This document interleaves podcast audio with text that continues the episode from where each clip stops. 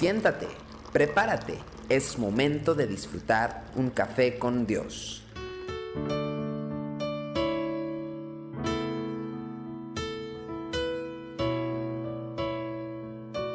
Hola, qué gusto nuevamente compartir con ustedes este tiempo de la palabra en Café con Dios. Santiago capítulo 3 versículo 13 dice, ¿quién es sabio y entendido entre vosotros? Muestre por la buena conducta sus obras en sabia mansedumbre. Deberíamos meditar sobre la pregunta del apóstol Santiago especialmente los que tenemos responsabilidades de liderazgo en diferentes ámbitos, incluida el pueblo de Dios. El apóstol no plantea la pregunta en el vacío. A lo largo de todo el capítulo describe los estragos que causa el mal uso de la lengua. Utiliza un tono directo y claro en Santiago capítulo 3 versículo 6 cuando declara, y la lengua es un fuego, un mundo de maldad. La lengua está puesta entre vuestros miembros y contamina todo el cuerpo e inflama la rueda de la creación y ella misma es inflamada por el infierno. Tremendas palabras. No necesitamos grandes ejercicios de, exégesis para darnos cuenta de que su pregunta es una continuación del mismo tema. De hecho, el mundo en el cual vivía Santiago había sido influenciado principalmente por la cultura griega. En esto no se diferencia mucho del nuestro. Esta cultura elevaba el conocimiento intelectual a tal grado que lo consideraba la más preciada de las posesiones humanas.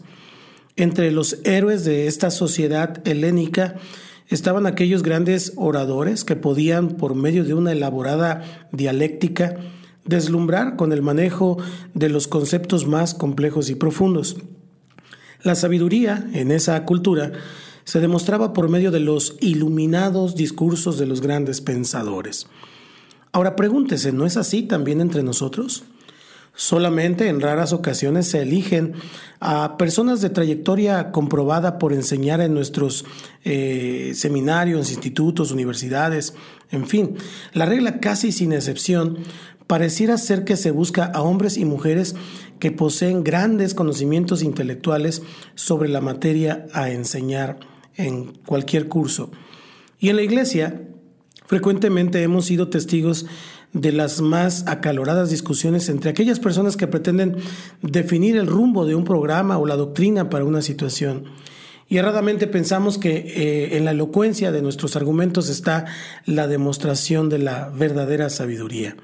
Santiago señala para nosotros que esta mal llamada sabiduría no es la que vale en el reino de los cielos. En el reino operan principios que están en abierta contradicción con aquellos valores que tanto atesora el hombre. La sabiduría bíblica es aquella que se ve en los hechos, no en las palabras. Esta sabiduría no es la que está adornada con abundancia de argumentos, sino la que se viste de mansedumbre, de humildad. Hasta podríamos afirmar que se demuestra en la escasez de palabras. Tal era la sabiduría de Abraham, por ejemplo, cuando subía al monte para ofrecer a Isaac en sacrificio. Ante la pregunta del hijo, no se lanzó a elocuentes explicaciones dándole una cátedra a su hijo de cómo el Señor iba a hacer las cosas, más bien con una sencillez de corazón y con ese corazón mismo entregado a Dios y partido por lo que iba a hacer, él solamente dijo, Dios se proveerá de cordero para el holocausto. Así también la sabiduría de Moisés que ante la rebelión de los hijos de Coré se postró en tierra. Existía en, estas personas una mansedumbre que demostraba que habían alcanzado los más elevados niveles de conocimiento espiritual, aquel estado en el cual entendemos nuestra verdadera pequeñez.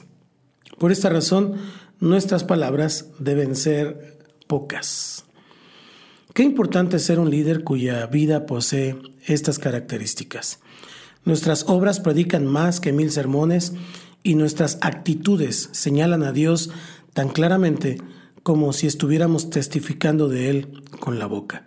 Procuremos vestirnos de sabia mansedumbre, que es vestirnos de Cristo. Entrega tu vida al Señor. Si no has entregado tu vida a Cristo, yo te invito para que tú hagas esta oración junto conmigo, abras tu corazón y tu mente. Declara conmigo, Señor Jesús, Hoy te agradezco por este día, te agradezco por mi vida y te pido que perdones todas mis ofensas. Reconozco que soy pecador, pero me arrepiento de cada uno de mis pecados. Hoy reconozco, Señor, que tú moriste en la cruz por mí y que es tu sacrificio y tu resurrección los que pagaron por este pecado.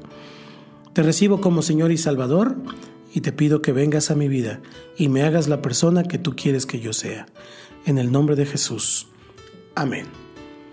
Desde el Centro Cristiano Yautepec y para alientoradio.com, esto es Café con Dios. Soy su amigo Santiago Guadarrama. Nos vemos mañana, si Dios quiere.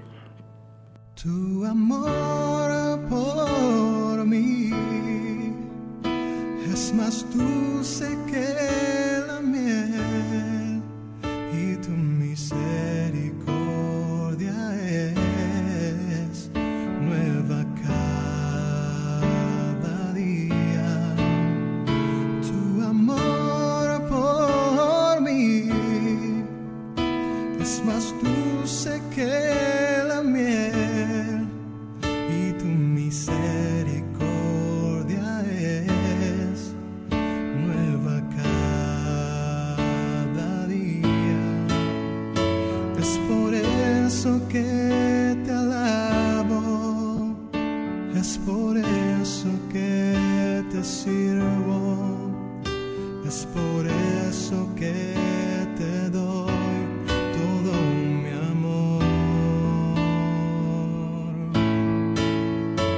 Es por eso que te alabo, es por eso que te sirvo, es por eso que